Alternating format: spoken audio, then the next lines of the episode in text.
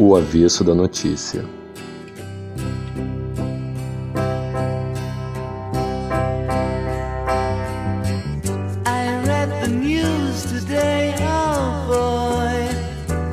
É isso aí, galera. Estamos aqui mais uma vez reunidos. Toda semana a gente está aqui, eu e Felipe, nosso podcast O Avesso da Notícia. E hoje um episódio especial porque estamos encerrando a primeira temporada do nosso podcast. Então, esse episódio fecha um ciclo e para o próximo episódio a gente já vai trazer algumas novidades. Felipe, como é que você está? Como é que foi a semana? Tudo tranquilo? Tudo tranquilo, graças a Deus, seguindo a vida, trabalhando e cuidando de mim e dos próximos. É isso.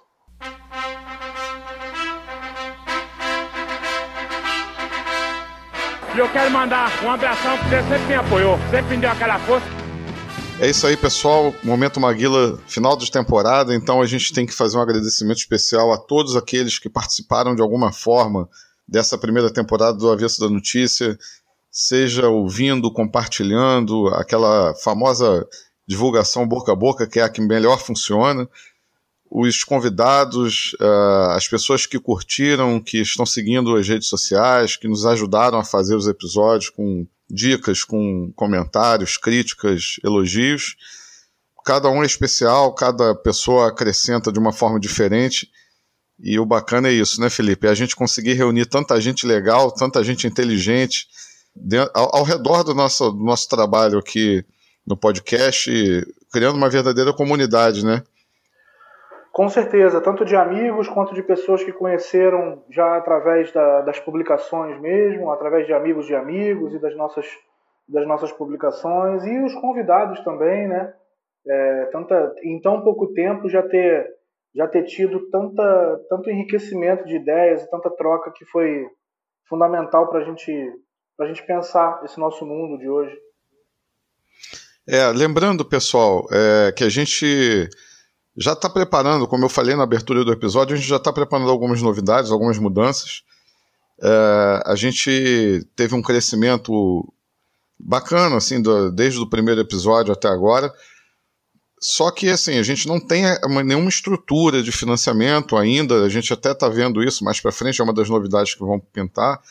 É, eu e Felipe arcamos com é, todo o trabalho, todo o processo produtivo, é, inclusive de divulgação. Pode parecer para quem escuta que é só um bate-papo que a gente grava e coloca no ar, não, mas tem um processo de produção por trás é, que exige algumas, alguns investimentos, inclusive, pequenos, mas tem. Estou falando isso porque a gente conta muito com a participação de vocês, justamente é, naquilo que é, é o diferencial que é a divulgação para os amigos, a, a divulgação é, boca a boca nas suas comunidades, nos seus grupos de WhatsApp.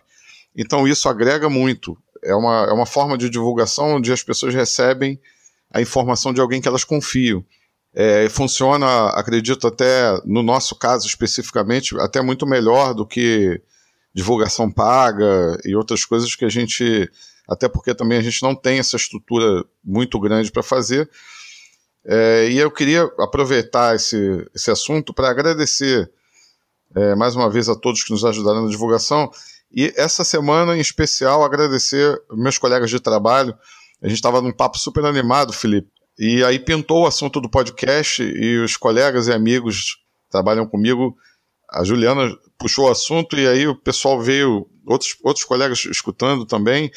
Agradecer a Márcia, a Ana Paula, o Victor o pessoal que está, além de ouvir, está ajudando a gente também na divulgação. Você quer falar de alguém especificamente, Felipe? Ah, eu queria agradecer aos amigos que divulgam sempre, que dão retorno.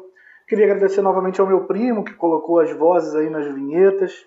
E em especial aos convidados, né? Queria fazer um agradecimento especial aos convidados, ao Rodrigo, que está lançando a pré-candidatura a vereador pelo pessoal de Teresópolis agora é, que é secretário-geral do PSOL lá.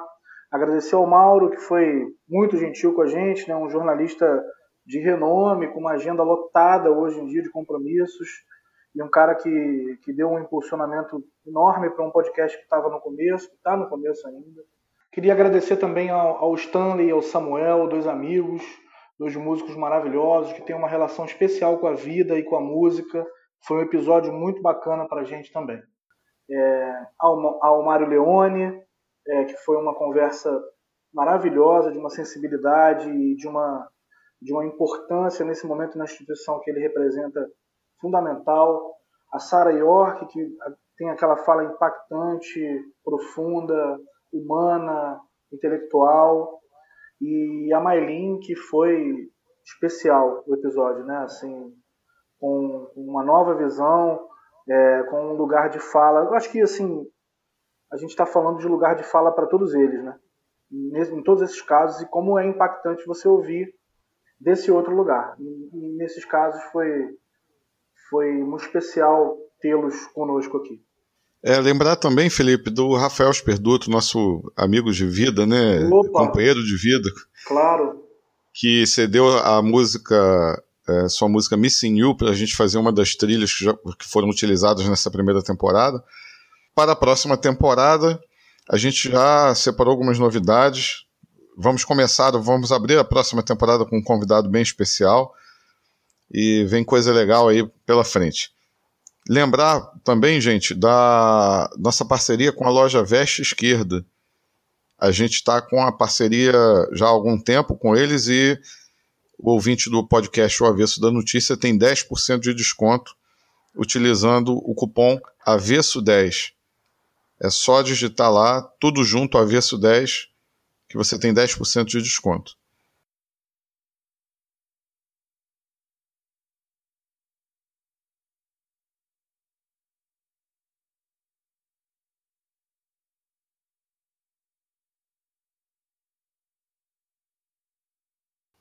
É isso aí, galera. É nosso último episódio da temporada. Talvez as pessoas estejam se questionando, né, Felipe? Pô, episódio 19, por que, que não terminou a temporada no 20, que é um número redondo? Mas, na verdade, é, não tem a ver com o número de episódios, tem a ver com uma nova fase. A gente vai preparar algumas coisas. Assim que essas novidades estiverem prontas, a gente vai retomar o podcast e para a gente fechar a primeira temporada, nada melhor do que fazer um balanço daquilo que já foi produzido, daquilo que já foi conversado, do, do, de momentos que foram marcantes para a gente, é, principalmente os episódios com convidados.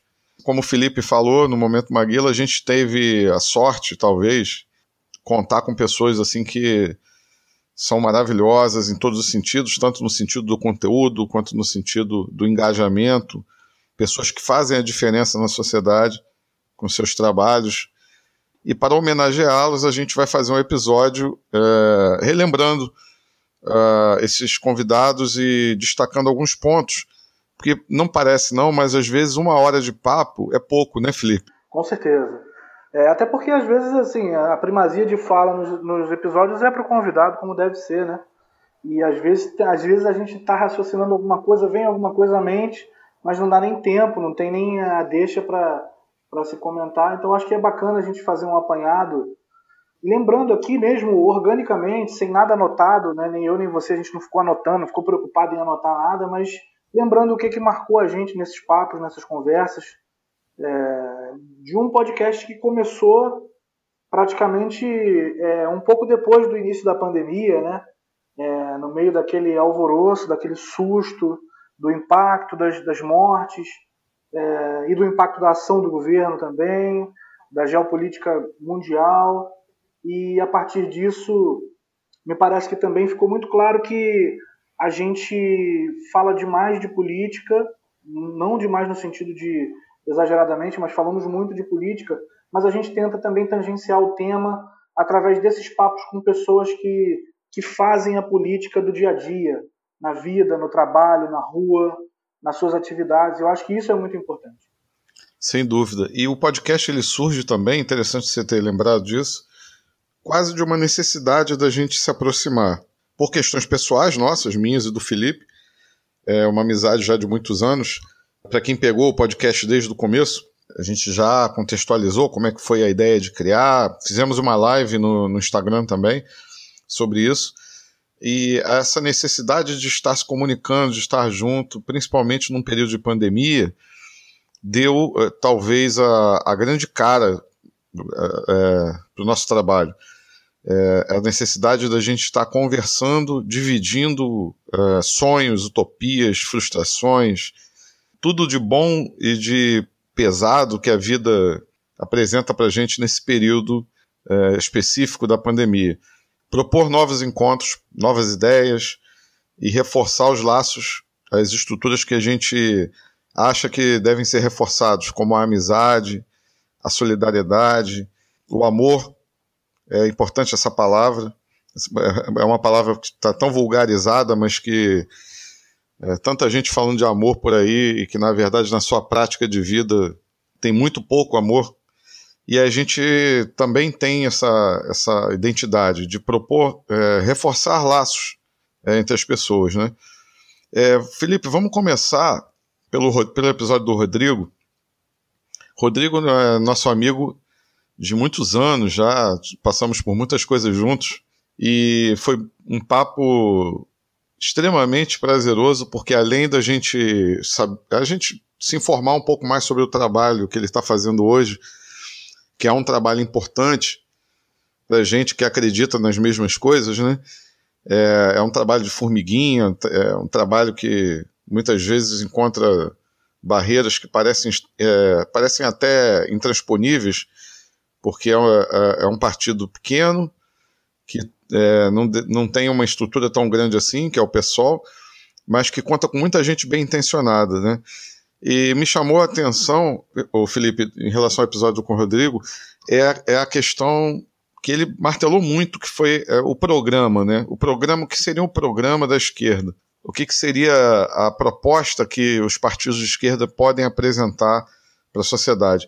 E eu tenho a impressão, Felipe, é, de que do episódio do Rodrigo para cá, é, esse tema tem ganhado mais relevância ainda é, se a gente observar a dificuldade, a extrema dificuldade que os partidos de esquerda estão tendo para se colegar, para se unir e oferecer uma, uma resposta ao projeto fascista é, que tomou o poder e tomou as ruas e boa parte dos corações e mentes dos brasileiros, né? Com certeza, e se faz cada vez mais necessário e fundamental é, a questão de um programa bem delineado, de uma, de uma riqueza programática e de uma clareza programática, para que você não caia, até em outros temas que o Rodrigo chegou a citar, que foram, que, que foram as coligações, as alianças que o PT fez para chegar ao poder, que é o tal do fisiologismo político, que é se ligar aos grandes empresários, que foi a política econômica que o PT teve que conciliar, e tudo, todo o resto que o PT teve que conciliar para conseguir chegar ao poder no Brasil. Quer dizer, se você tem ali é, uma, uma clareza e uma firmeza do seu programa e do que você quer, pra, como, como direcionamento para o país, isso não aconteceria. Inclusive, até a gente cita isso no episódio, né? O, o PSOL, ele é, ele é fruto de uma ruptura programática com o PT, que fugiu justamente dessa linha de um governo de fato de esquerda. Então, foi uma participação muito rica, né? Como você falou, no caso do Rodrigo, um amigo nosso, pessoal, de muito tempo, de muitos anos. No meu caso, de infância, estudamos juntos. Depois enveredamos pela questão da música juntos, tocamos juntos. É, e Rodrigo, professor de história, e acabou enveredando pela vida institucional, pela política, já foi candidato a prefeito de Teresópolis e tem uma, tem uma participação intensa na vida política do partido lá. É, eu diria até, Felipe, que é uma coisa que me angustia muito.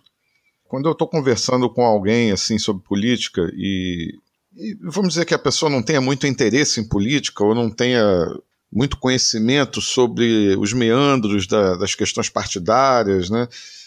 É, me angustia muito é perceber que, de maneira geral, o povo não entende qual é a diferença entre um partido de esquerda e um partido de direita.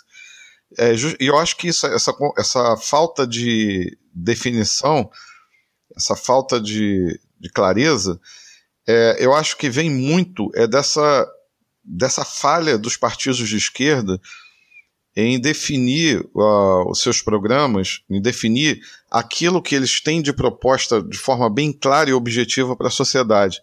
Eu percebo isso. Não sei se você também compartilha dessa mesma percepção é, quando você está conversando assim sobre política com, com, pessoas do povão mesmo, que talvez ali fique ali com aquela, com aquela informação muito superficial de um telejornal, de, da grande mídia, que a gente sabe que também não tem muito interesse em aprofundar essas questões. Pelo contrário, tem interesse em confundir. Mesmo. É, tem interesse em nublar mesmo né, a visão das pessoas sobre essas questões. E aí me, me angustia muito é, perceber que os partidos de esquerda não conseguem definir perante a população a sua cara, a sua identidade. Não conseguem falar com o povo, né, Bruno? Pois é. E fica num discurso academicista, universitário, que é um discurso de bolha, que dificilmente chega nas periferias, nas favelas. E de fato é angustiante. É angustiante você perceber como isso não, não, não chega nas classes mais populares e a gente vê o povo é, aplaudindo e elegendo quem mais vai fazê-lo sofrer. É realmente muito angustiante. Tem um desafio aí, como a gente falou também lá no episódio, um desafio de comunicação que a esquerda se impõe, precisa se impor. Uhum. E aí talvez seja a grande, a grande virtude do Lula, por exemplo. O Lula é um cara que consegue chegar no povo, é, de um jeito ou de outro, com falhas, com acertos, com, mas ele consegue falar com o povo de uma forma que a gente não viu muitos representantes do campo da esquerda pós-Lula terem esse êxito, né? Sim, mas mesmo Lula, eu acho que é, o que eu estou colocando são questões práticas. Por exemplo, o que, que, significa, o que, que significaria uma reforma agrária profunda no Brasil para a qualidade de ah, vida sim. da população? Né? O que, que significa, por exemplo, direitos trabalhistas? O que, que significa uma reforma da Previdência? O que, que significa você ter a possibilidade de ter sindicatos fortes? E qual e qual reforma da, pre, da Previdência cada um é, propõe. Isso, exatamente. Qual, qual, é a diferença do, do, é, da, para a vida prática das pessoas de ser governado por um partido de esquerda e, e, e, ou por um partido de direita? Porque isso não fica muito é, claro quando você conversa com as pessoas. A impressão que dá é sempre que é, a discussão ela fica sempre no campo superficial e aquela coisa de pequenas conquistas, né? Ah, o Bolsonaro está é. dando 600 reais por mês. É o, é o assistencialismo. É, pois é. é o Lula dá, criou o Bolsa Família. O, então, a marca do, de, um, de governos progressistas acaba sendo aquela coisa assistencialista, é, mas que isso, isso pode ser, como a gente está vendo o Bolsonaro fazer, isso pode ser encampado por um partido de direita. É, o, a, a questão de pagar um auxílio mensal para as pessoas não está fora do radar da direita. O que está fora do radar da direita é mexer na estrutura que produz a pobreza, que produz a desigualdade. Sim. E aí é que eu acho que os partidos de esquerda, como você falou, eles pecam muito nessa comunicação. Em se mostrar estruturalmente diferente. Né? E aí, Exatamente. A gente, a gente tem uma fala que me incomoda muito, me incomoda muito, e ela é sempre em favor dos abastados, que ah, esse negócio de esquerda e direita aí não existe muito não, isso é coisa do passado, ou então é aquele cara que fala assim, como a gente viu aquele, com o perdão dos nossos ouvintes, me desculpe quem gosta, imbecil, aquele, aquele mau caráter do Marcelo Tais, é, é, querer falar que não tem humor em Cuba, ou qualquer coisa desse tipo, mas assim, é sempre o cara que fala assim, eu não me considero nem de esquerda nem de direita. Esse cara é sempre de direita, não, não bate na praia. É, é o mureta, né? O cara é. fica sentado no murinho ali, é. mas quando ele tem se ele tiver que, que, que descer, ele desce, no, é. ele desce do lado de lá, não tem jeito. Bate na trave e não é pouco direita, não. O cara que fala isso geralmente é direita pra cacete. É, com certeza. É, Felipe, é, na sequência, a gente teve o episódio do Mauro que foi, foi assim como você falou, é, logo no começo do podcast, a gente ter um convidado de peso como o Mauro foi uma coisa bem impactante, né? Deu uma chancela muito importante é, no sentido de, de credibilidade para o trabalho que a gente está fazendo. É, o Mauro é um cara que eu vou deixar você falar sobre ele, Felipe, e você levantar a bola, porque você, é, na verdade, foi a ponte dessa, desse convite, né? É, Cara, o Mauro é um cara de posições muito firmes, é um cara, é um cara que se destacou na imprensa esportiva cresceu demais na última década, justamente por ser um cara de posições firmes, por ser um ótimo jornalista. Né? A gente tem, especialmente no meio do jornalismo esportivo, muito oba-oba, é, muita gente fazendo fofoca, muita gente que não tem fonte. E o Mauro é um cara com uma linha muito clara, muito reta. Eu, a gente bateu muito papo né, no episódio sobre, sobre a questão da internet, né? E o ódio que circula pela internet, o quanto ele tem que lidar com isso, um cara que tem opiniões tão fortes, é, tem que lidar com isso de uma forma muito violenta através da internet, já teve que recorrer a denúncias, a delegacias e tudo.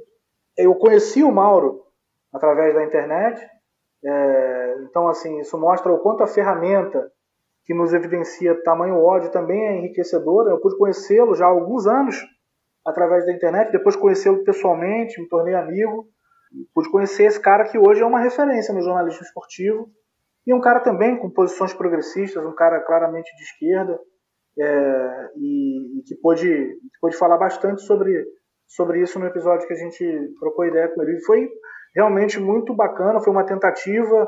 Eu não sabia se ia dar na agenda dele. É um cara que, pô, faz milhares de coisas. Ele trabalha na ESPN, no UOL, no Estadão, tem o blog, tem o canal no YouTube, trabalha na Rádio Bandeirantes.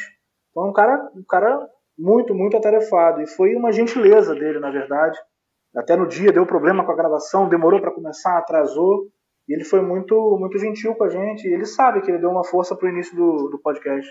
É, e só para aproveitar a deixa que o nosso presidente deu na declaração de ontem, ontem antes de ontem, é, chamando o, a imprensa brasileira de são esses bundões da imprensa, definitivamente o Mauro não é um bundão da imprensa. Não é.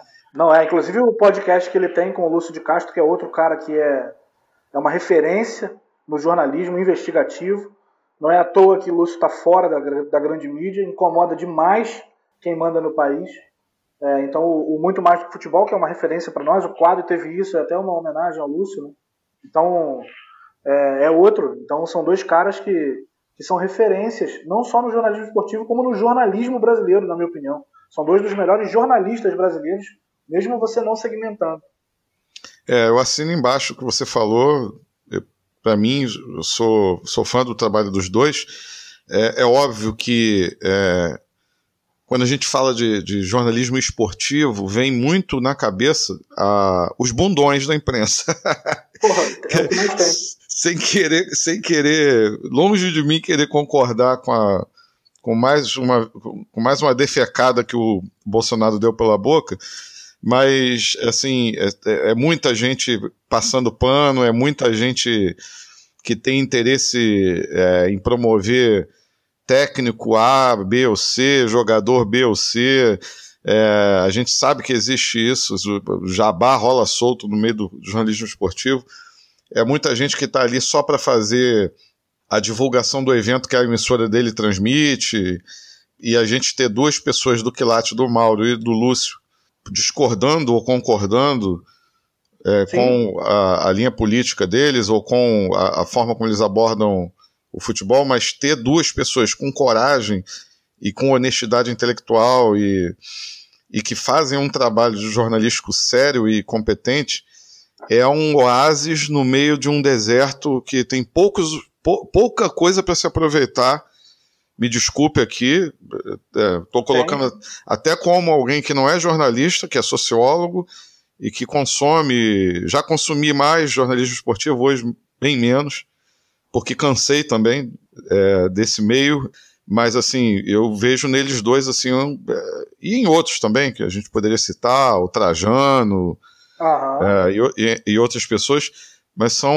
oásis no meio de um deserto de ideias e de coragem e de bom jornalismo que é, que é o jornalismo esportivo, né? Não sei se você concorda. E de rabo preso, né? E troca de favor é. de rabo preso. Não é, à toa que são, não é à toa que eles dois citam o João Saldanha como referência, né? Os dois. Oh, esse aí é o patrono. Se a gente, se a gente tem um patrono do, do jornalismo esportivo de qualidade no Brasil, é o, é o, é o João Saldanha. É isso. Vamos lá. A gente, continuando aqui na sequência dessa retrospectiva que a gente está fazendo, é, a gente teve o episódio com Samuel e com Stanley. São dois músicos é, que batalham na, na, na, lida diária mesmo do músico, estão, né, como talvez mais de 90% dos músicos brasileiros estão bem distantes daquele glamour que a gente vê na mídia, é, nos canais de televisão e nos, e nos videoclipes impulsionados da, da internet com milhões de views, né? Esses caras são da luta, né? São da luta diária lá, de, como a gente fechou com a música dos bailes da vida, né? Sim. Estão aí pelos bailes da vida, batalhando, batalhando seu ganha-pão, batalhando o seu sustento com a sua arte. E Felipe me chamou muita atenção nesse episódio a honestidade desses dois caras, assim, cara, quando eles falam do trabalho deles e é, obviamente que a gente tem o lado comercial que você tem que ter, afinal de contas eles vivem disso, mas você vê que existe uma honestidade artística ali, existe uma, um brilho nos olhos, né, que a gente vê muito pouco no mainstream, na, na grande indústria, é, quando você vê aqueles produtinhos, né, muito bem acabados e às vezes não, né, mas assim no sentido da produção, no sentido do investimento, e mas você vê muito pouca verdade, né? Eu pelo menos quando eu ligo a televisão para ver algum programa desse de música, cara, eu vejo tão pouca verdade. E, e assim, quando a gente teve a possibilidade de bater esse papo com eles, eu percebi que tem. A, a verdade está na rua, né, cara? A verdade está com essa galera que, que batalha, que, que corre atrás e, e esses dois caras, assim, eu acho que foram mais do que um, um bate-papo sobre música na pandemia, eu acho que foi um bate-papo sobre, sobre, a, sobre a honestidade artística é, do artista brasileiro genuíno mesmo, né? Pô, é demais. Eu acho que, assim, também são dois caras que chamam a atenção porque são dois caras extremamente humanos, né, muito humanos, muito, muito, como você falou, com uma verdade artística é, profunda. Eu, eu conheço os dois de perto. É, nunca trabalhei diretamente com Samuel, mas já estive em dia de, de trabalho ajudando ele em produção. E com o Stanley já toquei muitas vezes, muitas vezes. E era muito bacana perceber que o Stanley é um cara que já tocou com diversos artistas famosos, como mais notadamente o Roupa Nova. E às vezes ele tocava com a gente ali, com a mais do mesmo, não tinha muita grana, às vezes, era uma banda grande, eventualmente, o, às vezes a gente ligava para ele para saber se dava para colocar, e é um cara que ia para lá com o mesmo brilho nos olhos, é, se desse para ele ir, ele estava lá sempre repensando, sempre é, pensando uma maneira de fazer melhor, de caprichar mais o trabalho dele, é, pensando um jeito de, de agregar no trabalho, é, não aquela vaidade pela vaidade, mas de, de, de deixar a, a música como protagonista da cena. É, e assim, chamou muita atenção é como esses dois tiveram que se repensar, né? Tiveram que repensar o seu ganha-pão e de uma forma humana e com, e com sinceridade artística, cada um do seu jeito. Samuel tem um trabalho lindo, com, com um trabalho infantil, com o Grupo Combinados, que é um grupo que tem um trabalho muito bacana. O Stanley está lá fazendo as lives dele, lives temáticas, com sax, com gaita, é, estabelecendo novas formas de ganhar dinheiro nesse momento.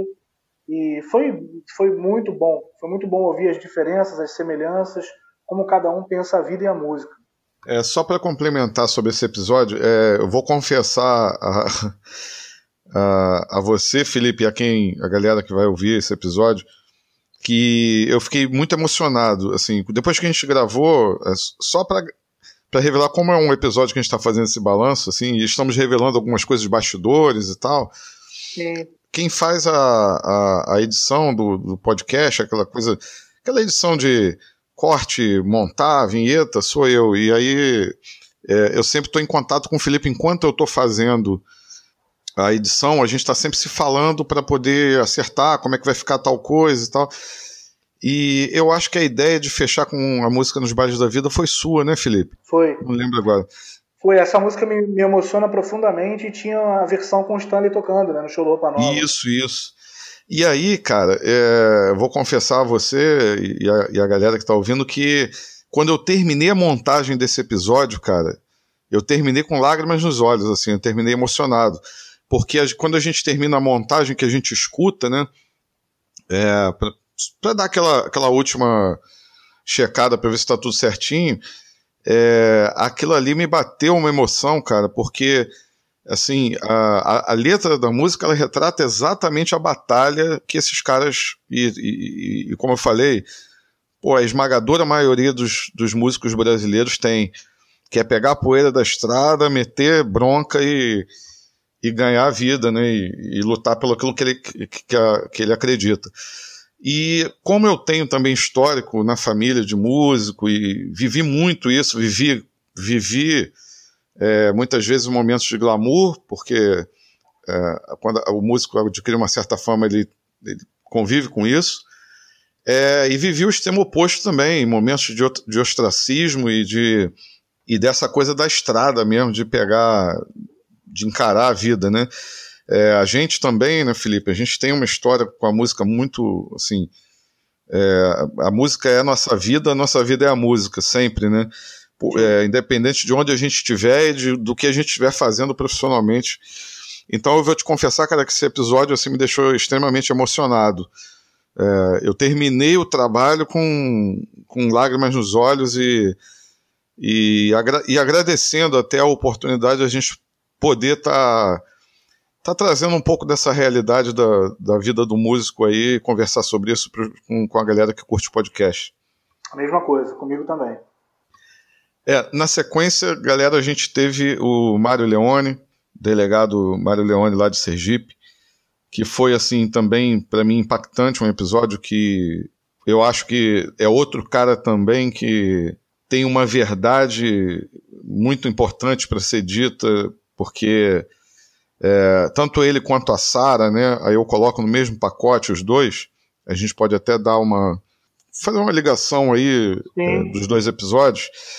São pessoas que enfrentaram uh, uma coisa odiosa que a gente tem demais na sociedade brasileira, que é o preconceito e a discriminação, e os dois brilhantes, cada um na sua área profissional, conseguiram é, uma situação de destaque na, na, sua, na sua área profissional, conseguiram, é, com honestidade e com muita coragem, acima de tudo, né, não fugir da luta. E, principalmente, é, diria eu, não fugir da luta pela felicidade, que é direito de todo ser humano. Para quem crê em Deus, e para quem não crê também vale do mesmo jeito, mas como eu creio, eu digo sempre assim: Deus fez a gente para a gente ser feliz.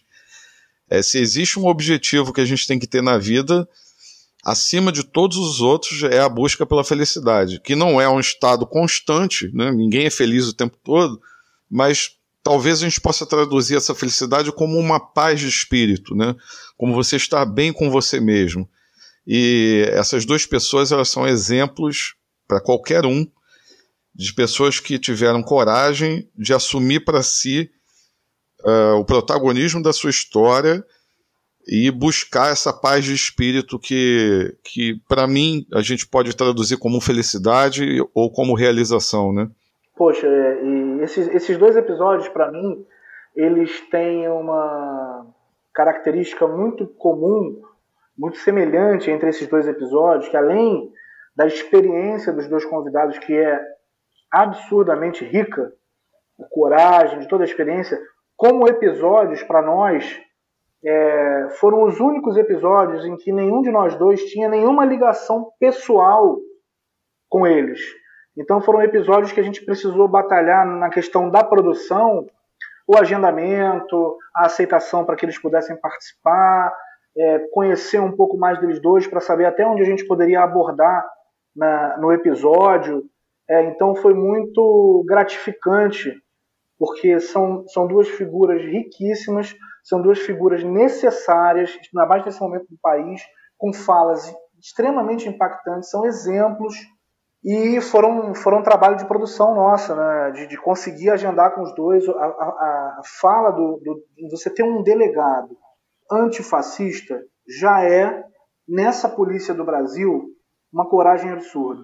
Você ter um delegado antifascista é, militantes da causa, da causa LGBTQI.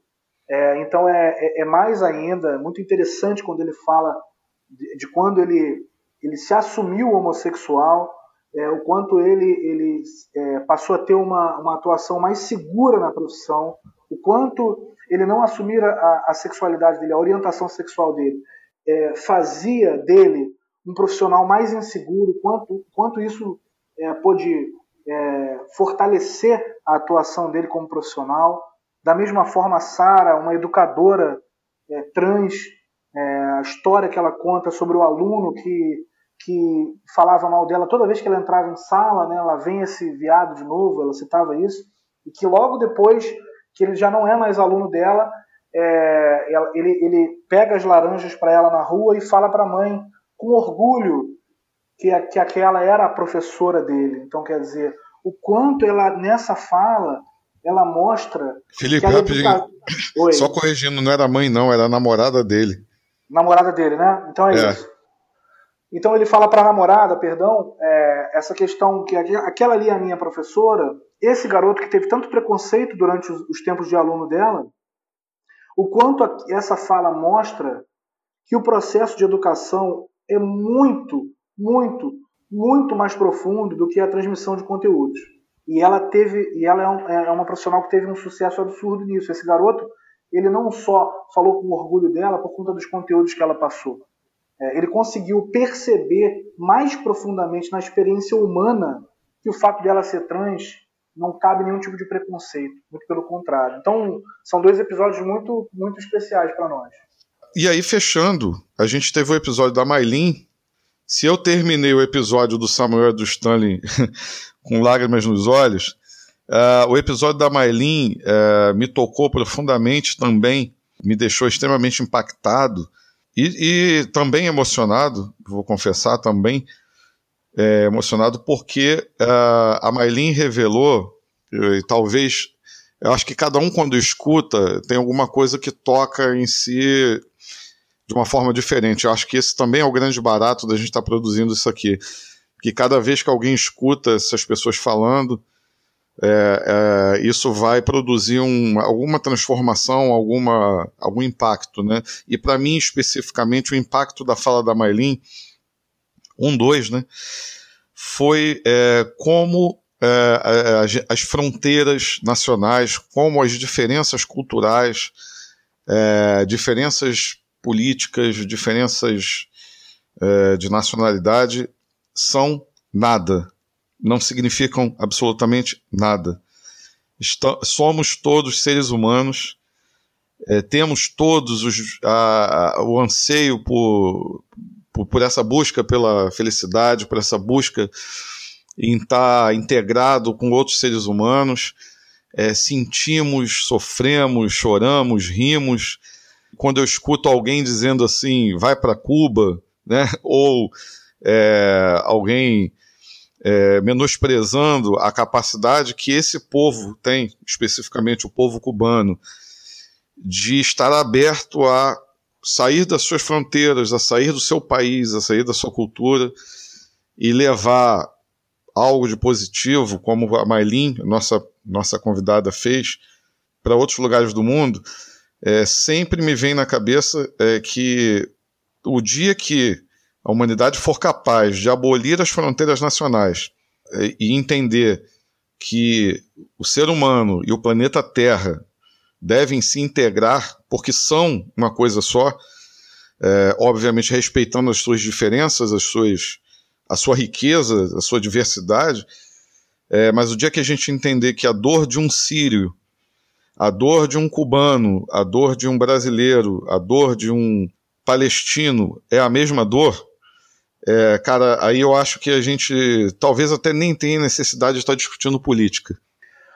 É, o episódio dela foi realmente muito forte, é, especialmente por todos os preconceitos que se tem no Brasil de hoje. É, o que me marca muito na fala dela, é, em toda a fala, tá? mas assim, especialmente através de uma história que ela contou, quando a gente pergunta para ela sobre a adaptação da atuação dela no Brasil no programa Mais Médicos, em que ela fala assim, a cadeira, e a gente até dá uma risada assim, né? Achou engraçado quando ela falou a cadeira, e é muito profundo, é muito significativa a fala dela, porque ela, ela, ela fala da proximidade do médico com o paciente. Ela fala de que a cadeira dela ficava atrás da mesa e ela queria sentar ao lado do paciente. E muitas vezes ela não conseguia, o próprio paciente não queria.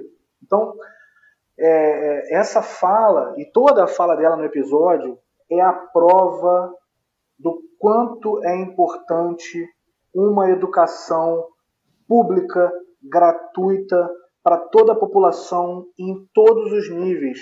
Porque o que a gente ouviu foi, e o que a gente viu foi uma outra visão sobre o que é a medicina, que é o que deveria ser para qualquer médico, fundamentalmente uma ciência da vida, sobre o humano. E o que a gente vê no Brasil é, é uma ciência de classe, é uma ciência que segrega, é uma classe que ajudou a eleger o Bolsonaro, por exemplo. E numa sociedade como a de Cuba, onde a educação é gratuita, isso é transformador na formação de qualquer profissional e do médico. Isso fica muito evidente. Nessa fala dela foi, foi muito claro e fica evidente a importância da educação gratuita e pública, não só pelo acesso a todos, mas isso transforma a atuação do profissional. Eu acabei falando uma coisa que não era bem o sentido que eu, que eu queria dar. Quando eu falei que talvez eu, é, o dia que a gente abolir as fronteiras nacionais, a gente não tenha mais necessidade de discutir política como a gente tá, discute hoje em dia, é no sentido de que quando a gente fala é, sobre comunismo, sobre as utopias, as grandes utopias que a humanidade construiu, anarquismo, comunismo e etc., a gente está falando sempre é, no sentido de você produzir o bem-estar para todos. Sim. Coletivizar os ganhos, né? É, e não coletivizar só o trabalho. Essa discussão, é, quando você tem é, a geopolítica, a disputa entre as nações envolvida, ela acaba sendo uma, uma um debate é, bélico, né? um debate de, é, sobre oposição de um regime em relação ao outro. É, e, e, se a gente não tivesse as fronteiras nacionais, aí por isso que eu não eu, eu sou eu me considero um internacionalista. Eu não acredito é, numa verdadeira transformação no sentido mais amplo se a gente mantiver as fronteiras nacionais. Não acredito, porque é, vai gerar sempre essa questão da oposição de uma nação contra outra, o que acaba sendo uma disputa por riqueza também, por controle político e econômico acaba que na realidade a discussão fundamental que é ampliar ao máximo possível a igualdade e a liberdade, ela fica restrita a como uma nação vai se defender da outra, né? Que é o caso de Cuba. É, o regime cubano, é, com seus defeitos e suas qualidades, ele a, gasta talvez mais energia para se defender dos ataques dos Estados Unidos do que para promover os valores da revolução. É um massacre. Né? Pois é. É interessante, né? Você destacou aí a, a parte da fala da cadeira. Eu destaco na, na, na participação da Marlene quando ela fala que ela dá de bom grado parte do, do ganho que o serviço médico cubano feito por ele gera para a melhoria da sociedade em Cuba, mesmo ela não estando lá, ou não estando morando lá mas ela cita que a mãe, né, a família e os, os compatriotas, eles acabam se beneficiando dessa, desse trabalho. E ela fala uma coisa que me tocou muito, que ela diz assim, tem que estar tá bom para todo mundo. Claro. Todo mundo tem que estar tá feliz, todo mundo tem que estar tá ganhando. E, e é, talvez até uma dessas... É, a gente possa fazer um link do episódio da Maylin com o episódio do Rodrigo, quando a gente fala sobre a esquerda brasileira, talvez uma das grandes falhas de comunicação da esquerda seja exatamente não conseguir transmitir para a população, para a sociedade de uma maneira geral, que uh, um projeto político de esquerda, um projeto político socialista, ele é a proposta do estar bom para todo mundo. Claro. Então, se a gente olhar em panorama, Felipe, eu acho que a gente consegue fazer um. A gente consegue traçar um fio condutor do primeiro episódio, do nosso primeiro convidado, que foi o Rodrigo, com o último, que foi a Marlene. Você não acha, não? Ah, sem dúvida, tem um fio condutor e é isso. A gente está falando ali de vida, mas a gente está falando de quem faz política na vida, na sua atuação diária, através da sua visão de mundo, através da sua visão de homem. Hoje eu vi uma foto do filho do Faustão e a foto dizia assim: Filho do Faustão posa em foto com um relógio de pulso de 230 mil reais. E eu, é, eu quero viver num mundo, eu nunca vou me conformar com viver num mundo onde um cara ostenta 230 mil reais num relógio de pulso e tem gente que passa fome e frio e não tem onde morar. Exatamente. Tem uma, uma frase do Bakunin, que é um pensador anarquista. Gosto muito da frase em si, mas também acho que o Bakunin é uma leitura altamente recomendável. Eu tenho algumas coisas dele aqui e recomendo. É, não existe liberdade sem igualdade. Teve isso. Felipe, chegamos no momento teve isso.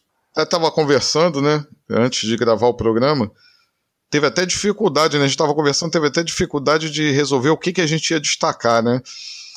Vamos começar então o trabalho. o que, que você destaca aí? É, Bruno, é difícil. A gente começa a pensar e tem muita coisa, mas eu vou, eu vou me definir aqui por uma coisa que me preocupou muito.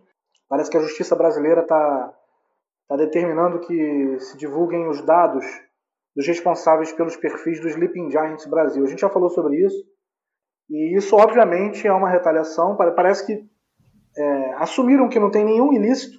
Os Sleeping Giants são perfis que, que denunciam sites é, de fake news através do desmonte do patrocínio deles.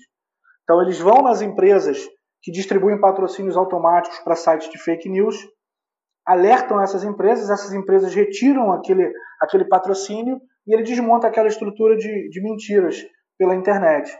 E aí está tendo essa decisão de se revelar os dados dos responsáveis. É importante o anonimato para que se possa seguir o trabalho.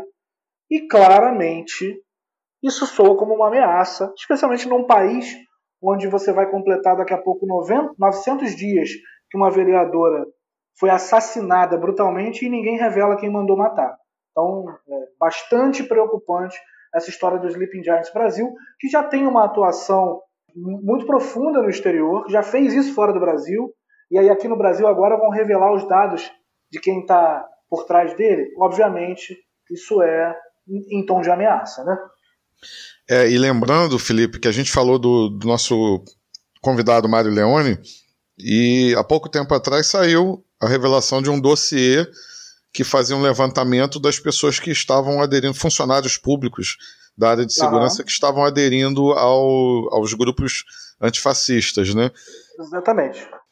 É uma, já é uma sequência de fatos preocupantes, mas como você falou, que já não é de agora, é de, de anos para cá. É, desde que a gente teve essa galera da extrema direita, essa galera fascista botando a manguinha para fora, desde que permitiram, né? desde que o nosso meio político e a nossa grande imprensa permitiu que uh, esse pessoal botasse a manguinha para fora. É isso. E você, Bruno, o que, que você separou para a gente aí? Bom, Felipe, é... eu, eu, tô, eu, eu tô cansado de falar do Bolsonaro aqui no podcast, mas ao mesmo tempo, eu acho que a gente não pode se furtar, né? É, quando a gente escuta um, um absurdo tão grande quanto foi um não, alguns, né? algumas declarações absurdas. Então, assim, é, eu acho chato me tornar repetitivo. Eu gostaria de não. Aliás, eu gostaria de não estar falando dele, porque é, no, mundo, no meu mundo dos sonhos, ele seria um sem noção que as pessoas não dariam ouvido. Né? Ele seria um cara que falaria sozinho. Mas, infelizmente, ele é presidente do Brasil, né? Fazer o quê? Parabéns aos envolvidos. É, essa semana teve uma, uma declaração dele Primeiro, ele, ao ser perguntado, ao ser questionado por um jornalista sobre depósitos na conta da esposa dele realizados pelo Queiroz, que antes era 40 mil e era a devolução de um empréstimo, agora já virou 89, já apareceu 89 e assim por diante. As, as coisas vão aparecendo, né? É só cavucar lá que vai achar muita coisa. É, ele simplesmente vira para o repórter e diz assim: Eu quero encher a sua cara de porrada. Agora, vamos lá, né? Você falar isso Esquece o presidente. Esquece a. Vamos, vamos, vamos trabalhar com a seguinte situação aqui. O, o cargo presidente da República, ele tem a sua. Obviamente você liturgia. tem que ter. A sua, a, não, eu nem falar liturgia, não. Eu falo o respeito que esse cargo inspira. Né? Afinal é. de contas, ele foi eleito, então ele está representando ali a vontade de uma boa parte da população brasileira. Muito bem. Então, por si só, você tem um certo respeito pelo cargo. Você não vai chegar lá e esculhambar o, o, o presidente da República. Porém, aí vem a contrapartida, né, cara? Aí entra o que você falou. Mas o cargo também exige uma certa postura, claro. uma certa liturgia. Então aí é uma, é uma via de mão dupla. É o respeito que o cargo inspira e o respeito que o cargo exige daquele que está ocupando momentaneamente aquele cargo ali. É, e aí me vem na cabeça o seguinte: se um presidente da República, vamos, vamos para o popular, vamos para a linguagem da rua, chama um jornalista para porrada, é, você, cara, solapou, você enterrou completamente qualquer forma de respeito que você possa ter por essa figura. Porque o cara tá na rua, ele tá andando ali e ele chama um jornalista pra porrada. É, só que ali ele não é o Jair Bolsonaro. Porque se ele fosse o Jair Bolsonaro, me perdoem a galera que está ouvindo, me perdoem os ouvintes do podcast. Se ele fosse o Jair Bolsonaro, um senhor de 65, 60 e poucos anos, e chamasse um jornalista para porrada, ele, pessoa física, eu queria ver a cena. Será que ele está é. com essa bola toda mesmo? Ou é igual aquela música do, do Bezerra da Silva, né? Você com revólver na mão é um bicho feroz, feroz. Sem ele andar rebolando até muda de voz. Isso aqui cá pra nós. Você com Então é isso, né? O cara cercado de segurança, o cara é presidente da república, o cara tem ali é, todas as formas de intimidar aquele jornalista. Agora eu queria ver esse cara sem essa estrutura em volta dele. Será que ele é bom de porrada assim mesmo? Na, na, na mão? Vamos fazer na Porque, porque, porque eu, fico, eu fico pensando na reação do jornalista, dependendo, se não, se não for um bundão da imprensa, eu vou chegar é. lá.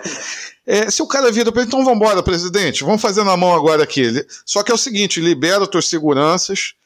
É. Falou? É, tá armado aí? Tira a arma, vamos embora fazer. Você quer me dar porrada? Vem, eu tô aqui. Galera, abre a rodinha aí, que nem a gente faz, é, que nem aconteceu no recreio no colégio, né? Abre a rodinha aí que a porrada vai comer agora. E aí, qual seria. Você, Felipe, imagina a cena: o presidente de um país do tamanho do Brasil chamando um jornalista para porrada, o jornalista aceitando o convite dele, abrindo uma rodinha e os dois caindo na mão ali. É, e o principal, né, curioso, né? Você, você botou a música, você comentou comigo anteontem, se eu não me engano, sobre isso, e o Lúcio de Castro, jornalista que a gente já citou aqui tantas vezes, ele, ele tuitou essa música, muito curioso. É. E, e, e, o principal, né, Bruno? É, é, um presidente da República sendo cobrado, é, é, o jornalista faz, fazendo o papel dele. E ele, como cargo público, tem que responder. Claro. É isso que ele tem que fazer. Ele está num cargo público, então ele está respondendo uma acusação grave contra uhum. ele, como são várias. Então ele, ele, tem, ele tem o dever de responder a, quem elegeu e a quem ele governa, não só a quem elegeu, é, as acusações que ele sofre, e são muitas. Então é aquele cara que vivia no baixo clero, na pequena política do Rio de Janeiro, que achou que ia chegar na presidência da República, fazer essa mesma jogatina corrupta e não ia aparecer, cara. Exatamente. É não, e a mesma jogatina corrupta ia se comportar como um deputado obscuro que ele era, isso. né? Mas isso no cargo da presidência da República, porque ele fazia isso. É, ele fazia isso quando era deputado, chamava os outros para porrada, dizia que não ia estuprar a deputada porque ela era feia e etc, etc. Mas agora tem um detalhe básico: ele é presidente da República. E aí eu, eu me pergunto, e se o jornalista chama ele para porrada? Como é que seria avaliado o comportamento do jornalista? É, é, assim, como é que você avaliaria isso, Felipe, se o jornalista chegasse então vamos embora, vamos fazer na mão agora aqui? Porque, cara, olha só, ele está correndo esse risco, tá? É porque ali é. tem uma estrutura ali. Mas, claro, lógico. Mas, mas, vamos dizer que o jornalista desse essa resposta para ele: ah, o senhor quer me dar porrada, então vamos embora. Vamos embora, machão, vamos cair na mão agora. Porque se o jornalista, dependendo da, da idade do que o jornalista tiver e da complexão física que o jornalista tiver, ele, ele janta o, o, o idoso Jair Bolsonaro na porrada. É, é. Ele tá achando que ele é quem? O Rambo, porra, o Chuck Norris, o, o Schwarzenegger. Porra, ele é um idoso de 65 anos, cara. Presidente da República e tá se comportando como um moleque de rua. Porra, como um, como um cara que chama o colega, o, o, o colega pra porrada no recreio do colégio. Então, assim, é, é, um, é um saco é, é ficar aqui é, semana sim, semana não, semana sim, semana também, falando dessas, dessas defecadas que o, que o, o Bolsonaro solta pela boca. Mas assim, cara, é, me causa, me causa espanto sempre. Eu não aceito, eu não me conformo em ter uma figura como esse cara desclassificado como presidente do meu país. Eu não me conformo. É isso, é isso. É isso. E assim, até futuramente o podcast vai ser uma, um registro histórico desse momento, a gente não pode deixar passar. É cansativo, é, é, é enojante, mas é, é um registro do momento, não dá para deixar passar um negócio desse. E eu citei aí algumas vezes durante o, o, o episódio, eu citei uh, os bundões da imprensa. Então foi mais uma declaração para quem não, não ouviu. É, numa entrevista coletiva, ele vem para completar a semana, né? Ele vem e solta o que o Covid é, é, pegando nele, não dá nada pelo histórico de atleta dele. Mais uma vez vem com essa, com essa bizarrice. E só que ele complementa, ele piora mais ainda a situação, que ele diz que, diferente dos bundões da imprensa, que se pegarem Covid, é, podem morrer porque. É inacreditável. É, é inacreditável. É, é, sinceramente, assim. É, vamos embora, bora pra dica cultural. porque não dá, não. Dica cultural.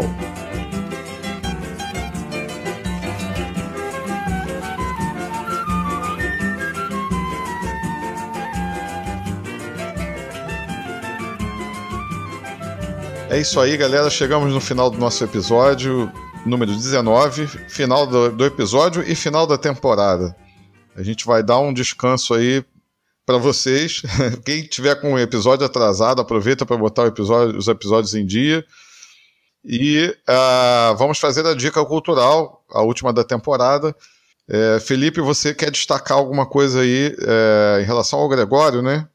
É, eu gostaria de dar a minha. Eu já citei durante episódios anteriores, mas a cada semana, é, a cada texto, a cada programa, eu reforço a minha admiração pelo Gregório do Vivier com Greg News, é, a clareza, a clarividência, o poder de síntese, a construção histórica, a riqueza do texto. É, é impressionante. É, eu diria para você que quem quiser, daqui a alguns anos, entender o Brasil de hoje, é, se o fizer através do Gregório, vai ter muita facilidade de entender o que é. É, é um pensador, é um pensador. É, nesse nosso mundo pós-moderno, a gente tinha escritores, a gente é, é um ator, um comediante, um roteirista, um escritor e um cara que tem um programa na internet que é fundamental para você entender o Brasil e os alicerces desse Brasil de hoje. Então eu indico mais do que nunca o programa Greg News da HBO que tem no YouTube, no canal dele. É, é fundamental, é fundamental. É simplesmente um pensador fundamental.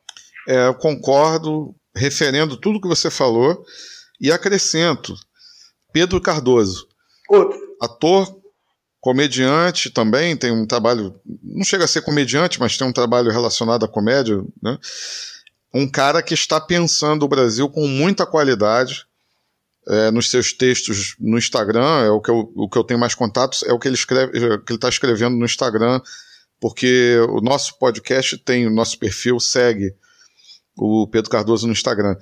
E, assim, cara, extremamente coerente, lúcido, uma análise de altíssima qualidade também, assim como a do Gregório sobre o nosso cotidiano. São duas pessoas que realmente estão pensando o Brasil com muita qualidade. Então, e o Pedro Cardoso, vocês podem buscar também algumas das entrevistas que ele deu recentemente.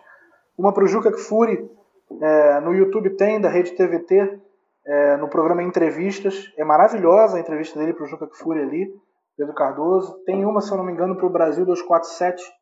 Tenho quase certeza que é Brasil 247. Mas tem na internet, você vai digitar lá entrevista Pedro Cardoso. A do Juca Kfouri é, é maravilhosa. É, muito bem lembrado. Isso aí. Galera, muito obrigado mais uma vez, você chato, e repetir os agradecimentos a todo mundo que ajudou a gente nessa primeira temporada, todo mundo que de alguma forma mandou palavras carinhosas e, e de incentivo. É, muito obrigado mesmo. A gente está tendo muito prazer, estou é, falando em nome do Felipe, mas tenho certeza que ele vai concordar comigo. A gente está tendo muito prazer de fazer esse podcast e poder conversar com vocês toda semana. Sem dúvida, com certeza é muito prazeroso e a troca com vocês, é, com o Bruno e com quem está ouvindo a gente, com os nossos convidados, é, é a melhor parte de tudo. Vamos à luta, porque só a luta muda a vida, né? Isso aí. Galera, em breve novidades. Acompanhe nas redes sociais. E Felipe, forte abraço. É sempre muito bacana a gente estar conversando. Uma boa semana, cara, se cuida e a gente vai se falando aí. Um abração, meu amigo, tudo de bom aí, tamo junto. Imagine there's no heaven. Sees if you try.